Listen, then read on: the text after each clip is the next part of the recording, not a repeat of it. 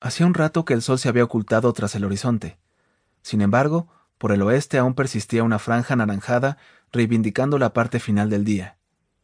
La mayoría de los habitantes del poblado de Kibati, al borde del Parque Nacional de Virunga, en la República Democrática del Congo, habían encerrado ya el ganado en los rediles y empezaban a recluirse temerosos en sus chozas para pasar la noche.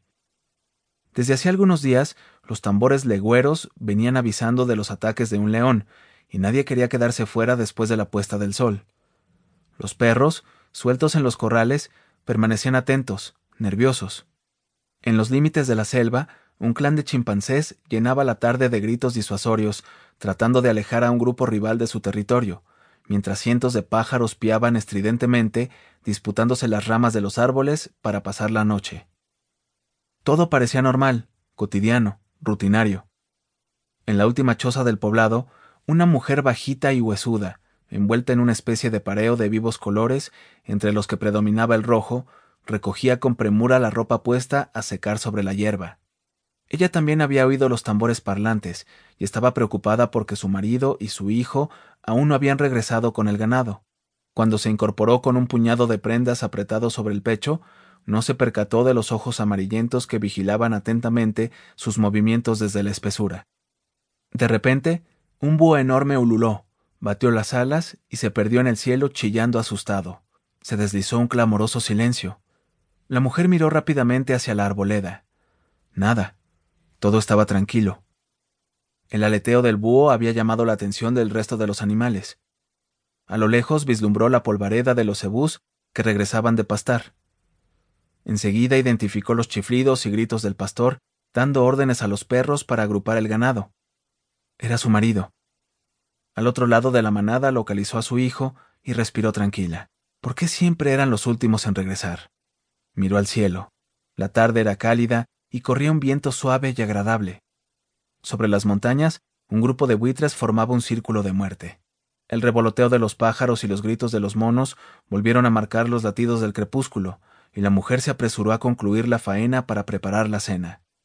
Terminó de recoger la ropa y entró en la vivienda sin advertir que los ojos vigilantes se movían con cautela entre los árboles a pocos metros de la entrada de su choza. Era un viejo león hambriento, el mismo que había atacado a otras personas y del que hablaban los tambores. Cuando un león viejo cataba la carne humana, ya no buscaba otra. Cazar personas era más fácil que correr tras un antílope. Solo tenía que esperar permaneció agazapado entre las hierbas, mirando fijamente el lugar por donde había desaparecido la mujer, con los músculos contraídos, preparado para saltar en cuanto apareciera su presa. Pero ella no salía. Se impacientó y avanzó unos metros más, silencioso como una serpiente. El hambre le corroía las entrañas.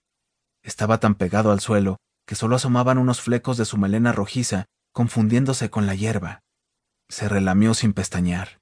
Poco después la mujer salió con un barreño en la mano.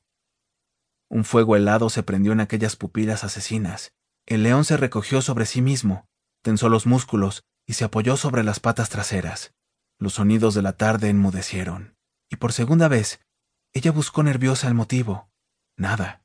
Sin embargo, sabía que cuando los animales callaban, algo malo iba a suceder.